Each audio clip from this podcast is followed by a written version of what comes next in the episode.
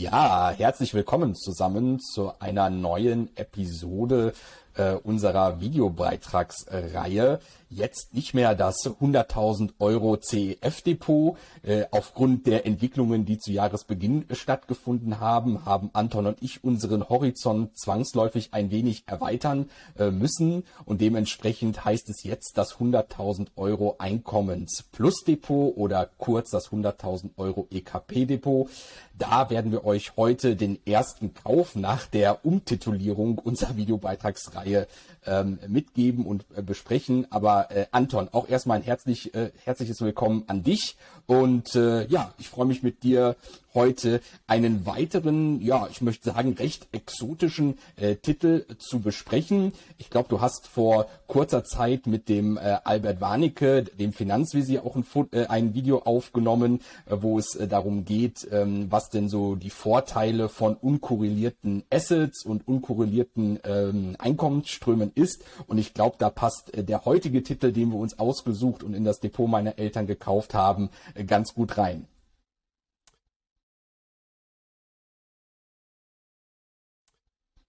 Moin David, freut mich auch wieder hier mit dir einen neuen Beitrag in der EKP-Depot-Reihe, wie sie jetzt heißt, äh, hier mit dir aufzunehmen. Ähm, ja, die Umbenennung, die ist einfach rein äh, logisch äh, bedingt und das heißt eben nicht nur Einkommensdepot, weil es eben nicht nur ums Einkommen geht. Klar, uns ist das Einkommen, das hohe, verlässliche Einkommen, das ist uns natürlich wichtig, aber es geht nicht nur darum, sondern eben auch um das Plus langfristiges Potenzial auf Inflationsausgleich. Das ist elementarer Bestandteil unserer Strategie gewesen. Deswegen war es uns ja auch so wichtig, das mit in den Namen hier zu integrieren. Ähm, und zum, zum heutigen Titel, ja, der passt tatsächlich gut in die, auch in die Beitragsreihe, die ich mit dem Albert mache zu den unkorrelierten Investments. Und da werden wir auch nochmal äh, auf den Bereich der Royalties im Detail eingehen. Jetzt aber erstmal heute zu dem, zu dem Titel, den wir mitgebracht haben. Es ist nochmal ein CEF. David, wie, wie, äh, wie heißt er denn, unser, unser Depot-Neugang, Neuzugang? Ja, ich hatte tatsächlich ja schon vor unserer Beitragsreihe mal von äh, diesem CEF gehört, aber ich gehe schwer davon aus, dass du da auch schon eine Rolle gespielt hast in deinen äh, vorherigen Videobeiträgen. Ähm, und zwar ist das der Hypnosis Song Fund und ähm, wie der Name es schon sagte, Songs, hier geht es also um Musik, um Musikrechte, also mal etwas ganz anderes, über was wir sprechen. Keine äh, Aktien, keine Unternehmen, die jetzt hier hinterstehen, sondern tatsächlich Künstler und Lieder, wo wir uns halt über diesen CEF dran beteiligen können.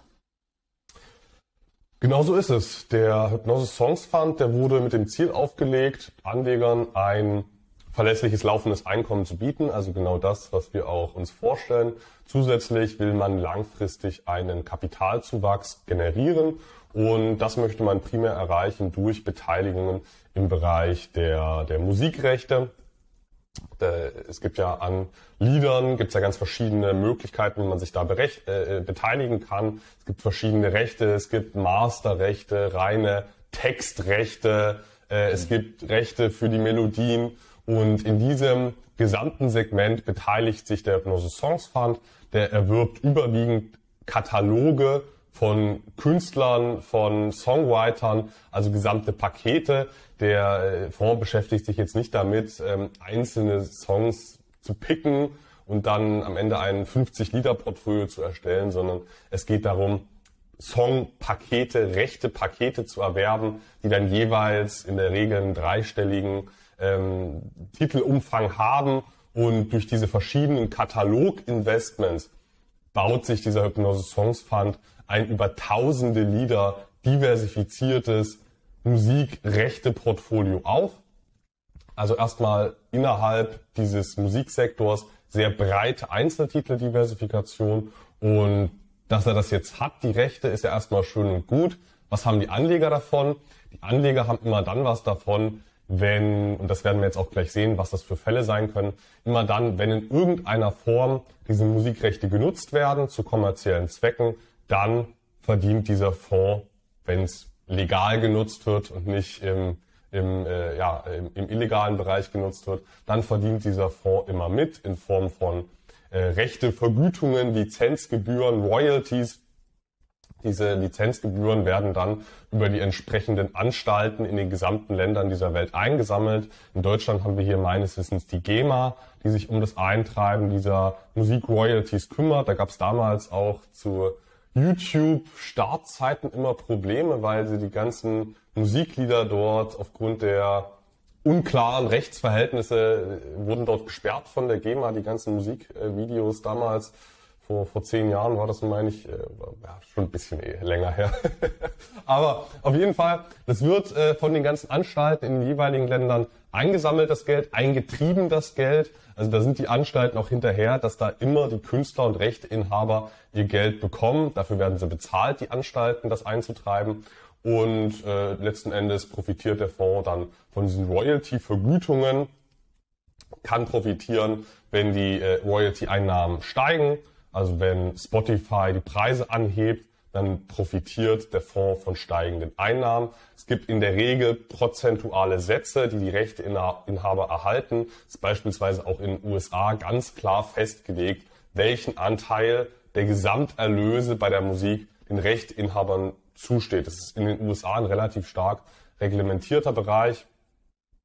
Und ähm, zum einen haben wir dann Upside-Potenzial bei den Einnahmen, zum anderen besteht natürlich auch Potenzial, dass diese Songs langfristig aufwerten und durch diese Gesamtstrategie erhofft man sich zumindest hier äh, auf Seiten des Fondsmanagements, dass man diese gesteckten Ziele erreicht. Also kann ich mir das im Grunde genommen so vorstellen, die kaufen jetzt, wie du das schön dargestellt hast, Kataloge von Songtiteln und wenn jetzt einer dieser Song bei Spotify aufgerufen wird oder ein Radiosender sich dafür entscheidet, diesen abzuspielen oder meinetwegen eine TV-Show den irgendwie als Einblendemusik nimmt, immer dann kann, kann, kann dieser äh, Fonds mit seinen äh, Musikrechten jetzt daran mitverdienen. Das wäre so der eine Teil äh, der Frage, der mir jetzt äh, spontan in den Kopf geschossen ist. Und das andere, äh, was oder wie verhält es sich denn in Relation zu den Musikern, die die ähm, Lieder hier ursprünglich ähm, ja entworfen haben, ähm, verdienen die dann überhaupt gar nicht mehr daran mit. Die kriegen sozusagen eine einmalige Abschlagszahlung hier von den Hypnosis Songs Fund und äh, danach sind sie raus oder verdienen die dann trotzdem immer noch äh, ja, an ihren äh, ursprünglich kreierten äh, Songs mit? Ja, zu der einen Frage, die würde ich auf, auf gleich äh, noch vertagen, welche Einkommensquellen das dann sein können ähm, können wir uns gleich nochmal im Detail die Verteilung je nach Hör, Medium ansehen. Und zu mhm. deiner zweiten Frage, ähm, das ist ja gezielt diese, diese Situation, die viele Künstler erreichen wollen. Viele Künstler haben kein ewiges Leben, anders als so ein Rechtssubjekt wie der Fonds, der kann prinzipiell ewig leben und ewig mhm. von diesen Einnahmen profitieren. Der kann sich schöne Discounted Cashflow Modelle basteln, so ein Fonds. Ähm, das hat der einzelne Künstler nicht. Der hat kein ewiges Leben. Und deswegen ist da auch nicht diese Entscheidung zwischen einmal Cashflow und ewigen Cashflows. Das ist kein so einfacher Trade-off für die Künstler. Und deswegen entscheiden sich dann auch viele Künstler dazu, ihre Songrechte abzutreten. Häufig hält man einen Teil der Rechte immer noch. Und das ist genau das, was ich vorhin angeschnitten hatte. Es gibt verschiedene Rechte an denselben Liedern. Und manche Künstler verkaufen ihre Rechte komplett, andere behalten nur noch die, nur noch die Masterrechte, andere mhm. nur noch an den Melodien. Ähm, heißt, je nachdem, wie sehr der, der Künstler ein Cash-Event wünscht, kann er sich davon komplett trennen oder nur teilweise trennen. Ähm, letzten Endes ist es aber für beide ein interessantes äh, Geschäft, weil der Fonds hat ja, sehr langfristig kalkulierbare Cashflows, vorausgesetzt die Songs werden noch langfristig gehört und der Künstler hat direkt ein Cash-Event und da muss man schon sagen, dass gerade in den letzten Jahren ähm, auch die Preise richtig gut waren, die da gezahlt wurden. Also da wurden schon ähm, hohe Multiples gezahlt in Bezug auf den jährlichen Royalty Cashflow. Also da sind die Künstler äh, nicht zu knapp gekommen. Die haben aus gutem Grund in den letzten Jahren, in den Niedrigzinszeiten, zu großen Teilen ihre Rechte verkauft, weil die Preise teilweise auch ein bisschen absurd waren, die da geboten wurden. Also 12, 13, 14, 15-fache, äh, das 15-fache vom, vom Cashflow, also als Multiple gezahlt. Ähm, und das werden wir dann auch nochmal am Kurs des Hypnosis Songs Fund sehen, dass sich da wieder so ein bisschen auch eine Normalisierung eingependelt hat.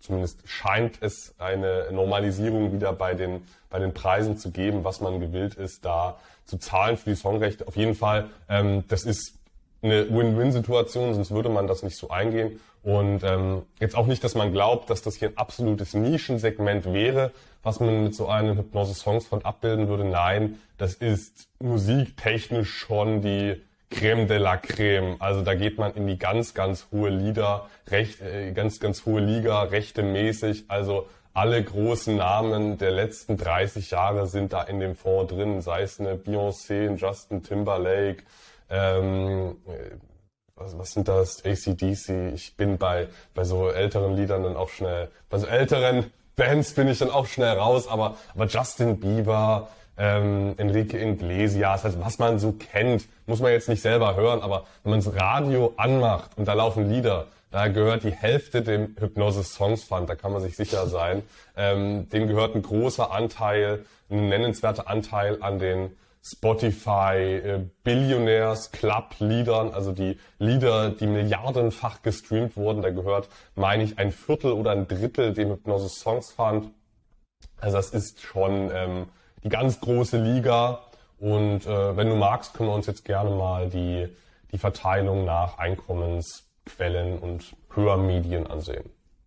Ja, lass uns das gerne tun. Du hast äh, auch damit schon eigentlich eine Anschlussfrage von mir beantwortet, weil ich mich äh, schon von Beginn an gefragt hatte, äh, ja, was für Songs denn da eigentlich hinterstehen und ob das dann wirklich so diese ganz beliebten Klassiker sind, äh, die man so kennt. Aber das scheint es ja offenbar zu sein, weil wahrscheinlich auch das die Form ist, mit der sich letztlich wirklich Geld verdienen lässt und nicht mit irgendwelchen Nischenkünstlern, äh, die dann nachher nur auf wenige tausend oder zehntausend Klicks bei Spotify Spotify und Co. kommen, sondern da, wo es halt äh, dann richtig die Kasse klingeln lässt. Obwohl da wahrscheinlich, also, also grundsätzlich äh, das Hypnose Song Management, das Songs Fund Management, das besteht aus, aus äh, Insidern, aus Management, Managern, Musik, Künstlermanagern aus der Szene. Ähm, das erstmal dazu. Ähm, aber grundsätzlich baut man sich hier einen ähm, sehr bunten Mix aus, äh, auf, mhm. auch aus Sicht der Erscheinungs, äh, ähm, Dati heißt das, meine ich. Also wir haben jetzt nicht primär Lieder, die vor zwei Jahren erschienen sind, sondern wir haben da einen sehr breiten Mix von 30, 40 Jahre alten Liedern bis hin zu fünf Jahre alten Liedern. Also was da jetzt beliebt ist, ist auch immer relativ, ne? Das zum einen. Aber wahrscheinlich liegt der ertragreichste Bereich im Musiksektor im Mittelfeld, so diese mittelbeliebten Lieder, diese ganz, ganz kleinen Künstler mit 10.000 Views oder Streams bei Spotify, das ist vermutlich relativ irrelevant oder uninteressant für ein Investment. Ähm, die allerbeliebtesten Songrechte, die haben wahrscheinlich solche Multiples, das ist auch nicht so interessant, das da zu investieren. Am interessantesten ist es vermutlich ähnlich wie beim Aktienmarkt, diesen, dieses Mittelsegment, dieses mittelbeliebte Segment abzubilden das ist ja wie mit den, wie mit den angeblichen Qualitätsaktien. Es kann ja sein, dass eine Aktie unternehmerisch eine besondere Qualität hat oder dass ein Songrecht einfach, einfach der schönste Song überhaupt ist. Aber wenn man dann den, das absurdeste Multiple darauf zahlt, dann ist es aus Investmentsicht nicht ganz so interessant. Ähm, hier bei dem Fonds hat man schon viele von diesen extrem beliebten Songs, wir haben aber auch eine Menge so zwei, drittklassige Musik, wo man sich jetzt nicht denkt, boah, das klingt so wahnsinnig interessant, aber aus Risk-Reward-Gesichtspunkten ist, glaube ich, der Bereich besonders interessant, weil man dann vernünftige Multiples auf den erzielbaren Cashflow generiert. Und es geht ja auch nicht darum, die beliebtesten Lieder zu haben, ähm, sondern einfach das Verhältnis aus Preis und erzielbarer Cashflow, das muss immer stimmen. Und da ist der Fonds, denke ich, vernünftig breit aufgestellt. Ähm, zwischen diesen Despacitos dieser Welt, das Recht hält er auch unter anderem, ähm, und, und den eher weniger bekannten. Ähm, aber wenn du magst, dann lass uns jetzt mal die, die Einkommensverteilung nach, nach Medien betrachten. Ja, lass uns gerne überschwenken. Gut, das Thema ist auch relativ schnell abgehakt. Ähm, wir haben hier den größten Bereich bei den Einnahmen, der stammt aus, aus Streaming-Erlösen, also Spotify, YouTube, Apple mhm. Music, äh, Deezer, wie sie alle heißen. Die tragen hier einen nennenswerten Anteil zu den Erlösen bei. Das ist ja auch eine relativ neue Einkommensart und mhm. gerade diese Einkommensart und dieser große Anteil an den Gesamterlösen, der hat auch dafür gesorgt, dass diese Musikroyalties ein echter Turnaround waren. Weil bis, sag ich mal, bis zum, bis zur weiten Verbreitung des Internets, also bis so 2005, ähm, meine ich, war der Musiksektor relativ stabil. Das war bis 2005 ein sehr stabiles Geschäft mit viel Umsatz aus den klassischen CD-Verkäufen und so weiter und Plattenverkäufen und äh, Kassettenverkäufen, was es da alles gab. Ähm, ab 2005 ging es dann aber in der, in der, Tat richtig abwärts mit illegalem Streaming. Es mhm. gab keine Möglichkeit, also ich meine, da muss ich mir auch selber an die, an die Nase greifen. Wenn ich Musik hören wollte, da habe ich natürlich im Internet irgendwas, äh, irgendwas gestreamt. Da gab es ja nicht diese schöne Möglichkeit wie jetzt. Jetzt habe ich ein Spotify. Jetzt habe ich einen Spotify Premium Account, habe ich für ein vernünftiges Geld äh, alle Lieder, die ich hören will. Aber damals, ähm, wenn man da wirklich eine gute Auswahl haben wollte, da gab es halt im Internet Möglichkeiten, sich das zu streamen. Ähm, also die Plattformen waren sicher illegal. Man selbst als Streamer ist da immer in so einem Graubereich gewesen, meine ich. Ähm, und das hat auch die Musikindustrie ähm, einnahmetechnisch schon sehr mit in, mitgenommen. Also die Rechte sind im Preis sehr stark gefallen, weil die Umsätze zurückgegangen sind. Und man hat natürlich auch, auch diesen illegalen Download- und Streaming-Bereich, diesen Trend hat man natürlich auch in die Zukunft fortgeschrieben, wie man alle Trends immer als Mensch in die Zukunft fortschreibt. Äh, ist dann aber wie so häufig doch anders gekommen und mit der Einführung des Streamings waren dann viele Leute doch bereit, Geld für Musik auszugeben. Ich weiß nicht, wie es bei dir da selbst aussieht. Vermutlich hast du auch da irgendein ein Abo in dem Bereich. Ähm, und ähm, ja, also Streaming, das ist hier der der, der bedeutendste Bereich. Performance ist dann mit 23 Prozent das nächste Segment. Darunter fällt alles, was so in den Bereich äh, öffentliche Aus Aufführungen fällt. Also sei mhm. es jetzt Radio oder eine Band, die das Lied spielt ähm, oder ja, im Fernsehen mal gespielt, das Lied. Ähm, das ist Performance, also wenn es im Radio oder im Café, wenn da irgendwas läuft, das ist der Bereich Performance. Da verdienen die Künstler auch immer mit, wenn man Despacito im, im äh, Café nebenan hört. Ähm, Synchronization ist dann das Segment, wenn die, äh, die Lieder in beispielsweise Filmen genutzt werden oder in Musikvideos, nicht Musikvideos, aber allgemein in, in Videoproduktionen verwendet werden. Und dann gibt's noch eine Menge kleinere Royalty-Einnahmen, digitale Downloads, äh, mechanisches, also was tatsächlich noch auf Platte und CD kommt. Ähm, aber das ist dann deutlich weniger relevant. Ja, ich fand natürlich das erste Thema besonders spannend, was du ansprachst, dass die auch den größten äh, Anteil ausmacht, das Streaming, genau wie du das geschildert hast. Ne? Früher mit den illegalen Do Downloads. Ich kann mich da noch so Plattformen wie Kazaa und eDonkey und wie sie alle hießen, äh, gut erinnern. Ne? Da war man, äh, je nachdem in welchem Alter man äh, sich da befunden hat, natürlich sich auch äh, noch nicht so wirklich einer Schuld bewusst. Aber ich kann mich schon noch dran erinnern, selbst ich als Teenager ähm, habe mir damals immer schon gedacht, na ja, wenn es denn eine legale Möglichkeit gäbe, ja, so etwas zu streamen oder zu downloaden, dann wäre man ja auch gerne dafür bereit, äh, Geld zu bezahlen. Nur es gab ja äh, de facto diese Möglichkeiten nicht. Ne? Ich glaube, im Musikbereich sind sie dann früher gekommen, später dann natürlich auch im, äh, im Videostream-Bereich äh, durch Netflix und Co. Aber äh, das ist natürlich dann hier für, ähm, ja, ich sag mal, so einen Fonds wie den Hypnosis Songs, äh, Songs Fund äh, und das dahinter stehende Geschäftsmodell äh, Gold wert, beziehungsweise jetzt ja dann offensichtlich auch die wesentliche Geschäftsgrundlage, ohne die es hier diesen Fonds wahrscheinlich auch gar nicht geben würde, ne, wenn es nicht dieses bezahlte Streaming über Spotify und Co. geben würde. Das ist schon eine, schon eine Revolution gewesen, das Streaming. Ne? Das war damals das war damals halt auch dreist, was da verlangt wurde für, für die legale Variante.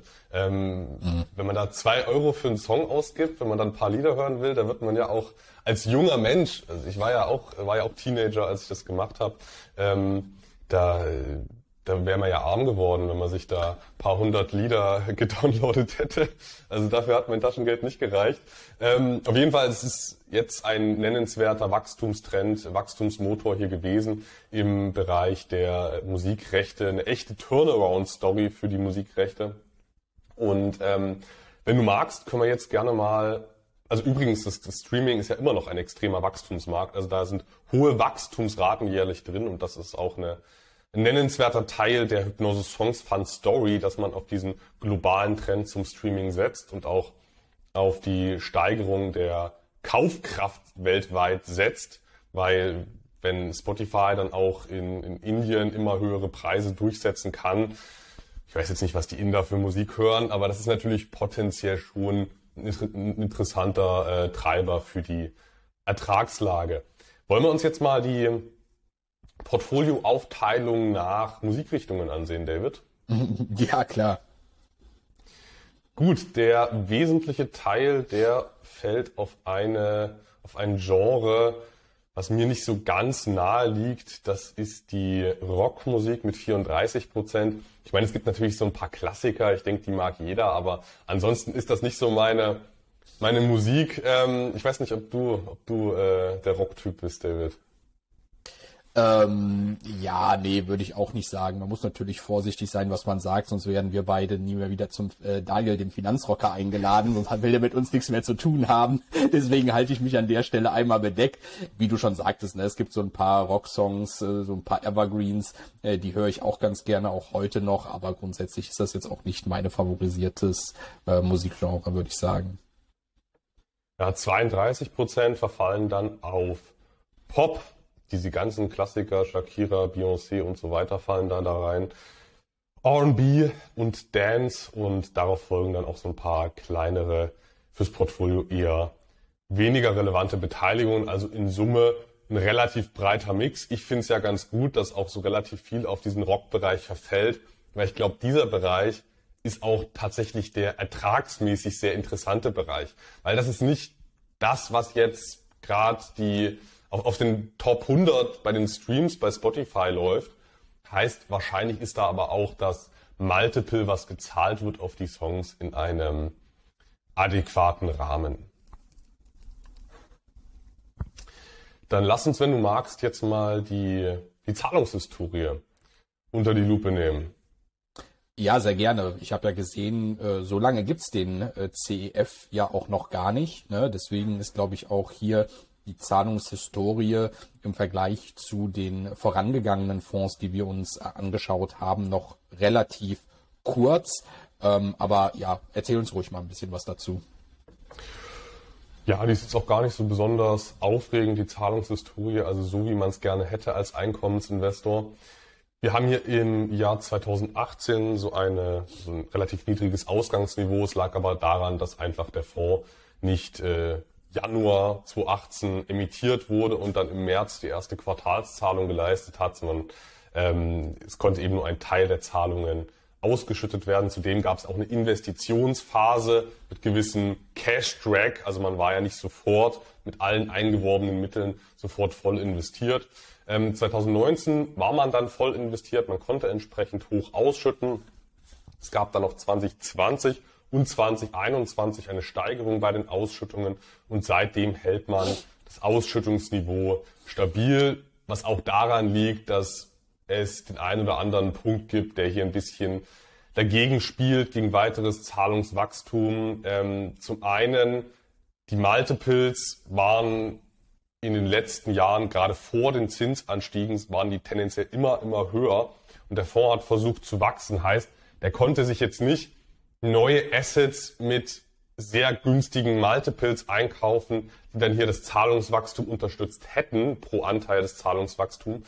Ähm, zum einen das und zum anderen hatten wir jetzt auch einen, einen wohl bekannt, weiß man ja, äh, hohen Anstieg bei den Zinsen, die zu entrichten waren, wenn man dann hebeln wollte.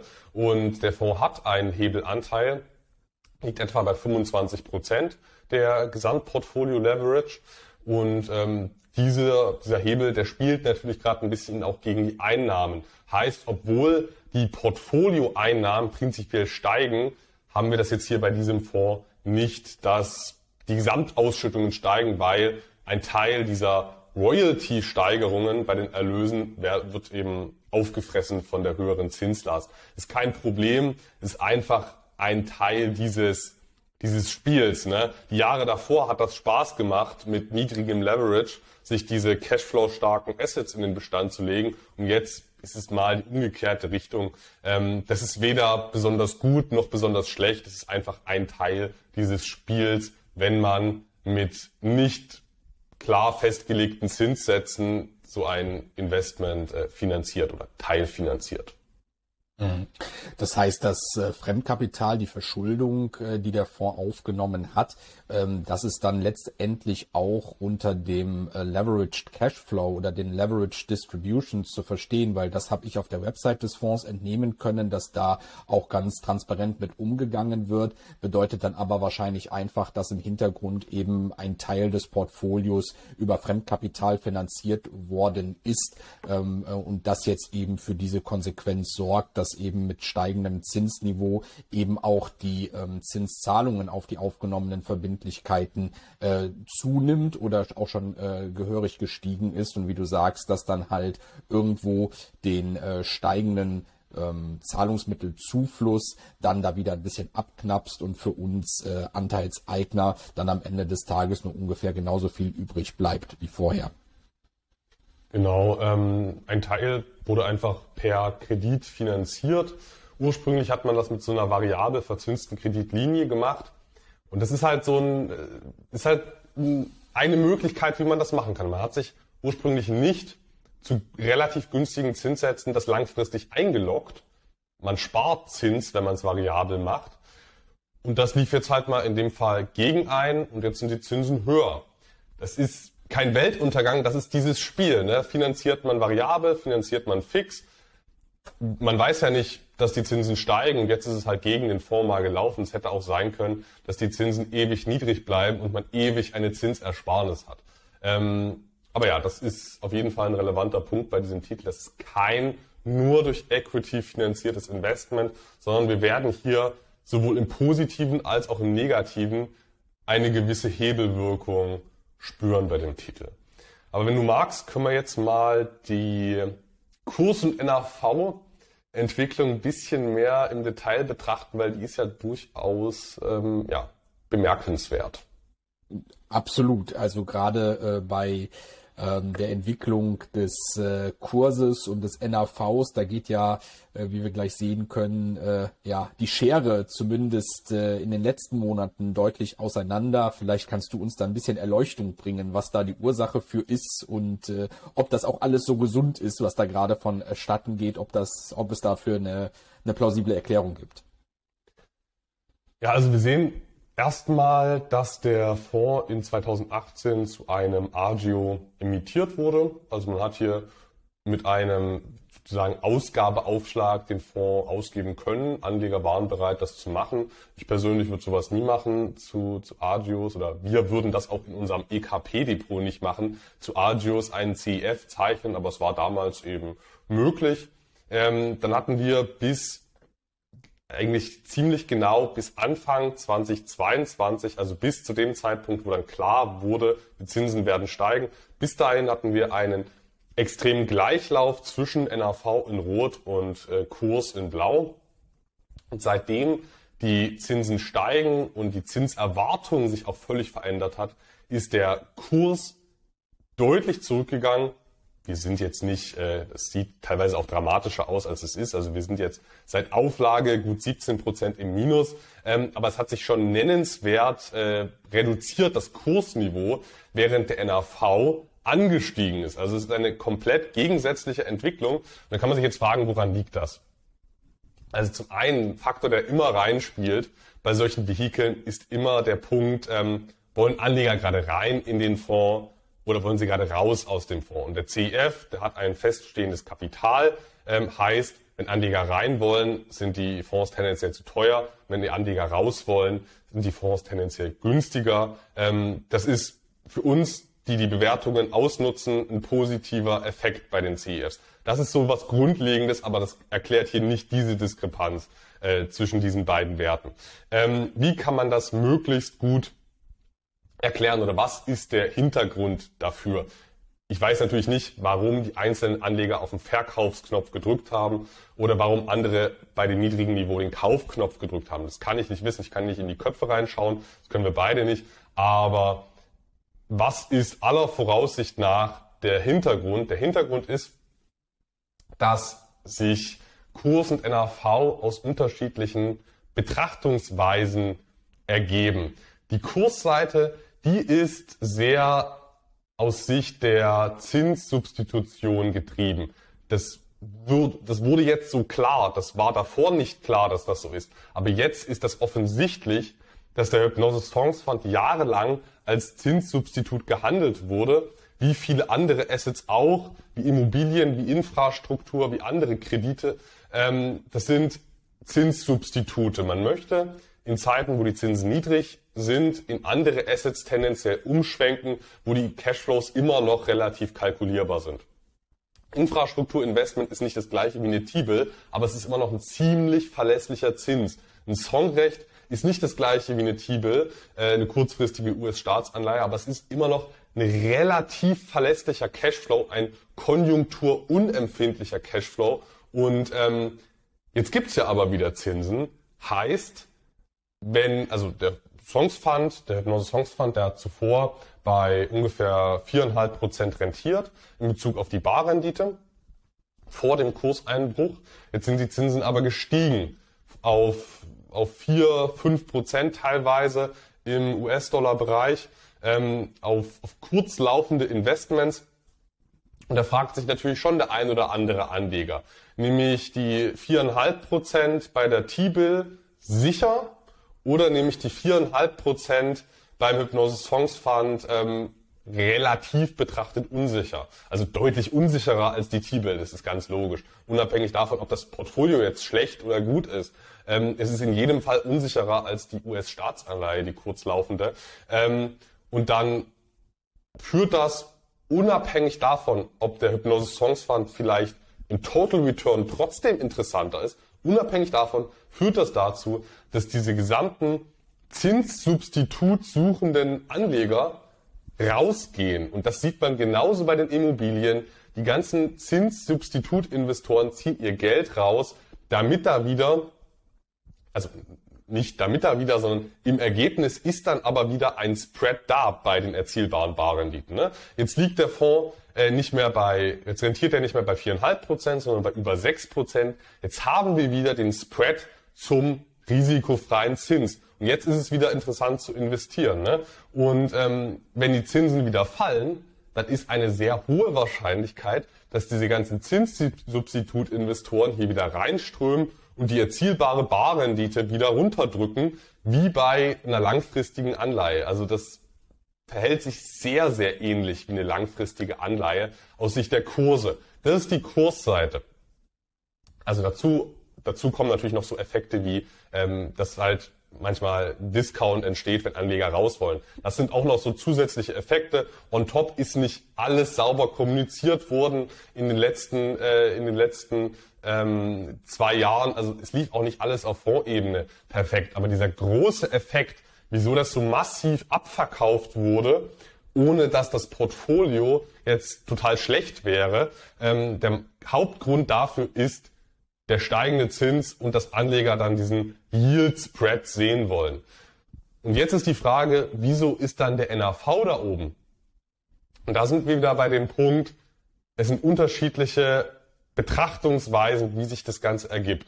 Die Kursseite ist von diesen Zinssubstitutanlegern bestimmt. Die NAV-Seite, da schaut sich eine unabhängige, weitestgehend so unabhängig wie mögliche äh, Bewertungsgesellschaft die Assets an die schauen sich an, wie, mit welchen Cashflows kann ich in den nächsten Jahren rechnen, ähm, wie ist die Sicherheit auch dieser Cashflows, mit welchen ähm, Zinsannahmen rechne ich für die nächsten 10, 15, 20 Jahre.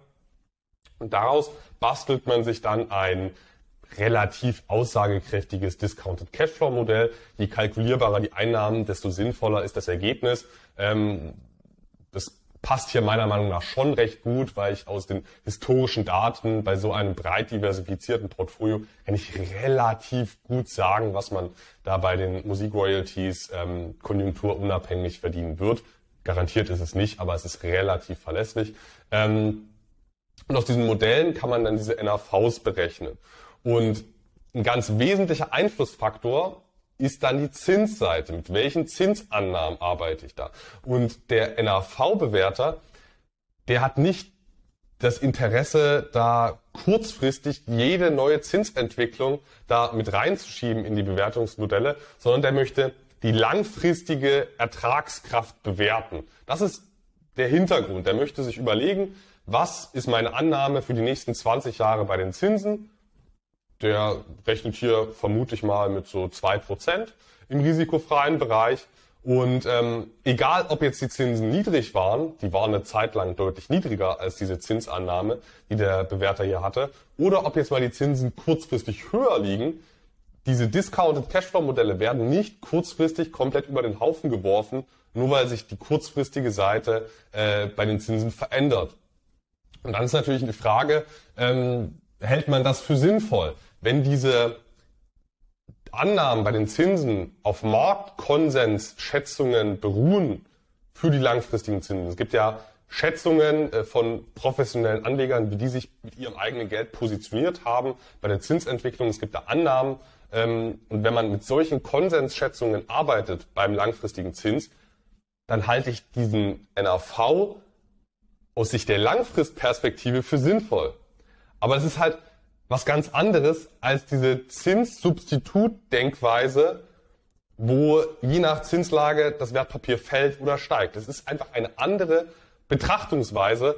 Deswegen beides hat irgendwo seine Berechtigung. Wenn die Zinsannahmen für die Kalkulation des NAVs richtig sind oder einfach auf Basis der Konsensschätzungen beruhen, dann finde ich sowohl den NAV vertretbar als auch diese Kursseite.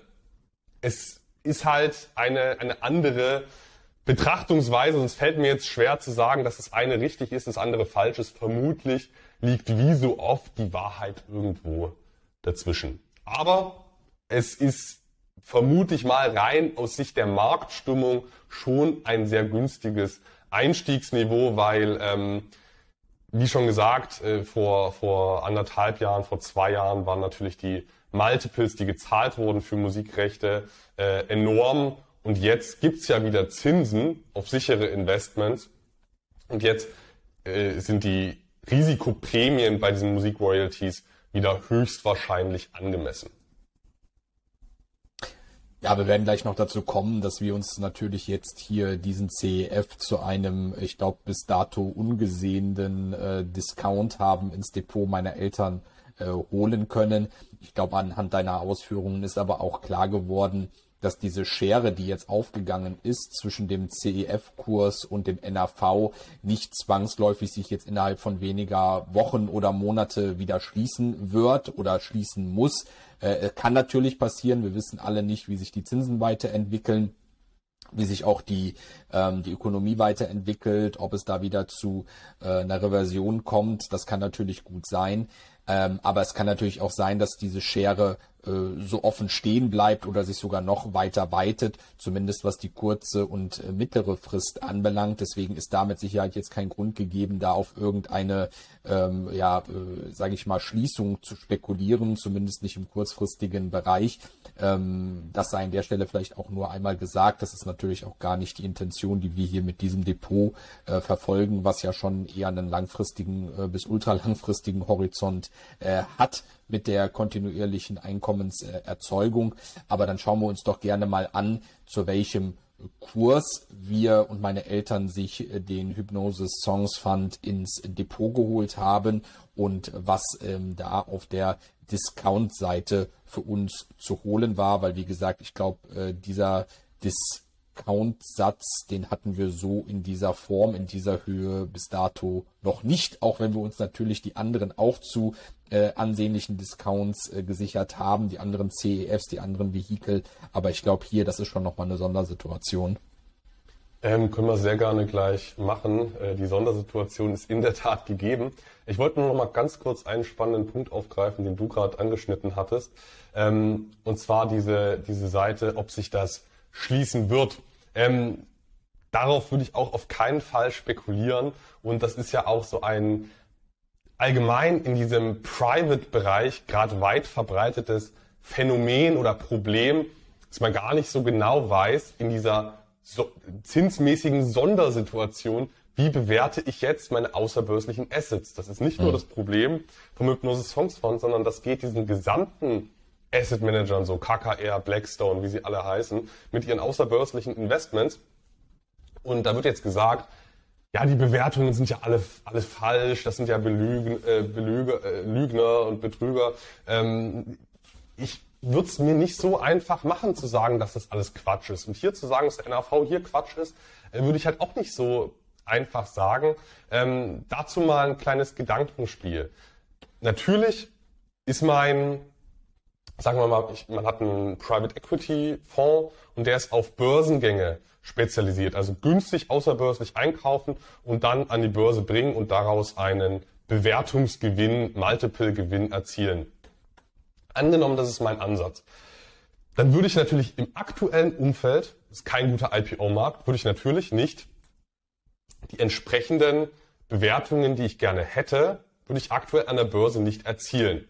Dementsprechend könnte ich sagen, der NAV wie noch vor anderthalb Jahren, den kann ich doch jetzt nicht mehr aufrecht erhalten. Umgekehrt, wenn ich aber weiß, dass sobald die nächste Hosse ist, sobald wieder Risk-on am Markt ist, sobald die Marktstimmung wieder da ist für IPOs, wenn ich weiß, dass dann auch wieder, dass ich dann auch wieder die Sachen an die Börse bringen kann in der richtigen Marktphase, dann kann man nicht so einfach sagen, dass der NAV nicht stimmt. Es ist halt aktuell kein Markt für IPOs. Dementsprechend kann ich auch gerade meine Position nicht sinnvoll veräußern. Wenn ich aber weiß, dass in der nächsten Risk-on-Phase wieder das Geld da ist für meine IPO-Beteiligungen, ähm, dann kann es ja trotzdem jetzt sinnvoll sein, die Titel entsprechend zu pricen. Und ähm, Andreas Beck hat das, meine ich mal, ausgeführt, dass ja die, die Private Equity Fonds nur noch untereinander ha äh, handeln und dementsprechend die Bewertungen ja äh, unrealistisch sind. Das würde ich nicht so eindeutig sagen. Die wissen nur ganz genau, die Private Equity Fonds, untereinander wissen die, dass in der richtigen Marktphase das Zeug an der Börse richtig teuer ist. Die wissen, dass die Pelotons und Zooms dieser Welt in der richtigen Marktphase, dass sie da teuer an die Börse gehen können, aber aktuell man das nicht machen kann. Deswegen handelt man untereinander und heißt, es ist nicht so eindeutig zu sagen, nur weil man es am Markt nicht so veräußern könnte, jetzt, nur deshalb ist es der NAV nicht falsch. Also das ist ein bisschen äh, komplexer in solchen Märkten wo die Liquidität einfach nicht so hoch ist. Ähm, aber jetzt mal zu deinem Punkt mit der NAV-Bewertung oder wolltest du da noch äh, einhaken, David? Nein, überhaupt nicht. Lass uns gerne zum Kauf kommen. Okay. Ähm, ja, wir haben uns den, oder ihr habt euch, deine Eltern haben sich am 2.2.2023 den Hypnose Songs Fund in den Bestand gelegt mit einer Zielgewichtung von 2%. Ihr habt euch dann, deine Eltern haben sich dann 2100 Stück zu 84,5 Great Britain Pence gekauft. Das Ganze ergab ein Volumen von 1774,5 Pfund, 2000 Euro roundabout. Die Barrendite auf diesen Einstiegskurs, die lag bei 6,22 Prozent. Und jetzt sind wir beim Punkt, NAV-Bewertung, die lag bei minus 48,22 Prozent. Also die, ja, den Dollar für 50 Cent, äh, für ja, 50 Pfennige erworben. Rein aus Sicht dieses berechneten NAVs, dieses geschätzten NAVs und dieser aktuellen Marktpreislage. Und wir können jetzt auch mal den, den äh, NAV-Bewertungschart einblenden. Und da sehen wir auch, das war mit Abstand die interessanteste oder die interessanteste Einstiegsphase für, für Investoren in diesen Fonds. Ähm, vermutlich ist der reale Discount ein bisschen weniger hoch, aber die Wahrscheinlichkeit, dass wir einen guten Deal hier gemacht haben, ist schon einfach sehr hoch. Davor wollte extrem viel Geld in diesen Markt rein, weil es keine Zinsen ansonsten gab. Jetzt will viel Geld raus. Die Wahrscheinlichkeit, dass wir da faire Ausgangsbedingungen bekommen, die ist einfach ziemlich hoch. Was mich jetzt nochmal interessieren würde, ähm, du hattest das bei unseren vorherigen Fondsbesprechungen oft ähm, ähm, vorgestellt, ähm, wie die Relation ist vom Discount, was wir uns sparen, im Vergleich so ein bisschen zu dem, was an Fondsgebühren, an Managementgebühren aufgerufen wird. Kannst du uns da auch noch ein bisschen was zu sagen? Weil ich glaube, wenn ich es äh, der äh, Website des Fonds richtig entnommen habe, ist der jetzt ja schon im Vergleich zumindest zu den Vehikeln, die wir ähm, bislang besprochen haben, äh, vergleichsweise teuer. Ja, das ist ein relativ teurer Fonds mit, ich meine, gut ein Prozent.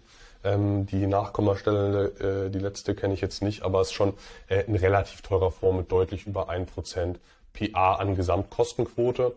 Ähm, also aus Management-Fee und Abwicklungskosten. Abwicklungskosten hat man natürlich in so einem Segment äh, auch nochmal in anderer Höhe als jetzt bei einem MSCI World ETF. Ähm, unabhängig davon ist unser abschlagsbedingter Zusatzertrag immens. Also wir machen hier 3% PA abschlagsbedingte Zusatzrendite. Würde ich nicht auf die Goldwaage legen, diese Zahl, aber selbst wenn es die Hälfte ist, die wir real nur machen würden, hätten wir trotzdem die Kosten drin. Deswegen, ähm, es ist schon ein interessantes, ist schon ein interessantes Einstiegsniveau, was wir uns hier sichern konnten. Ja, da freue ich mich auf jeden Fall und meine Eltern sich auch, dass wir den Einkommensstrom, den wir insgesamt mit dem 100.000 Euro Einkommens plus Depot erzielen wollen, nochmal auf eine ganz andere Art und Weise haben diversifizieren können, denn Natürlich können wir oft über die Korrelationen zwischen einzelnen Weltregionen und einzelnen Branchen, äh, über äh, börsennotierte Unternehmen oder auch nicht börsennotierte Unternehmen äh, sprechen. Aber das ist hier natürlich nochmal irgendwo eine ganz andere Anlageklasse, mit der wir es zu tun haben. Und ich glaube, da muss man jetzt gar nicht großartig statistische Experimente anstellen. Da wird einem, glaube ich, schon so mit äh, gesundem Menschenverstand deutlich, dass die ähm, Preise und die, der, der Wert solcher Musikrechte halt einfach sich anders entwickelt als beispielsweise ähm, die, die äh, bloße Börsenentwicklung an den weltweiten Kapitalmärkten. Ich glaube aber, Anton, dann haben wir es jetzt soweit für den Hypnosis Songs Fund äh, für heute. Ähm, vielen Dank für die Ausführungen. Ähm, da habe ich jetzt tatsächlich gar nicht so viel zu beizutragen gehabt, weil das einfach auch ein sehr spezielles Feld ist und ich diesmal lieber dann als Fragensteller aufgetreten äh, bin, weil mich äh, das jetzt auch, äh, sage ich mal, zu einer gewissen Horizonterweiterung gebracht hat, mit dir darüber nochmal en Detail äh, zu sprechen. Vielen Dank. Zum Schluss wie immer dann auch nochmal der Hinweis ähm, auf unseren Disclaimer. Äh, natürlich ist das jetzt hier eine Formbesprechung gewesen, spezifisch auch ausgerichtet auf die Situation äh, meiner Eltern und was äh, zu deren Vermögens- und Einkommenssituation passt. Klaut euch da gerne entsprechende Ideen von dem, was Anton und ich euch hier zum Besten gegeben haben, heraus, aber nutzt das eher als Anregung und ähm, äh, betreibt euer eigenes Research, bevor ihr da äh, im Fall der Fälle zu einer eigenen Kauf- oder Nichtkaufentscheidung gelangt. Anton und ich können natürlich keinerlei Haftung ähm, dafür übernehmen, was ihr aus den dargestellten Informationen von heute aus dem äh, Video äh, macht. Freuen uns natürlich aber trotzdem darauf, wenn ihr fleißig unter dem YouTube-Video ähm, kommentiert oder auch persönlich mit uns in Kontakt tretet und weiter diskutiert. Ähm, von daher, Anton, erstmal nochmal auch ein großes Dankeschön an dich ähm, für, für die Vorbereitung, ähm, für die Auswahl und für die Benennung eines guten äh, Kaufzeitpunktes. Ähm, ja, hat wie immer Spaß gemacht. Auch David. Ähm, und nochmal, weil du das angesprochen hattest, das Unkorrelierte. Ähm, da hast du völlig recht. Zum einen ist die Preisentwicklung dieser, dieser äh, Anlagen, dieser Beteiligungen unkorreliert und das hat auch primär den Hintergrund, dass ja auch die Ertragsentwicklung unkorreliert ist. Also jeder, der sich fragt, wie sicher sind hier die Einnahmen bei so einem Fonds, der kann ja mal selbst überlegen, hört er in der Krise weniger Radio, hört er in der Krise weniger Spotify, geht mal weniger auf Konzerte, vielleicht, aber selbst das, ich denke, das ist auch noch mal sowas, das gönnt man sich vielleicht in der Krise und schiebt vielleicht den Autokauf noch mal ein bisschen auf, ähm, geht mal weniger ins Café, vielleicht auch ein bisschen, aber es ist schon äh, rein, wenn man auch die Bedeutung des Streamings hier sieht, ein strukturell stark unkorrelierter Markt. Ähm, und damit äh, passt es, denke ich, für heute. David hat mich gefreut und dann hören wir uns beim nächsten Kauf im 100.000 Euro Einkommens Plus Depot. Mach's gut. Du auch. Tschüss.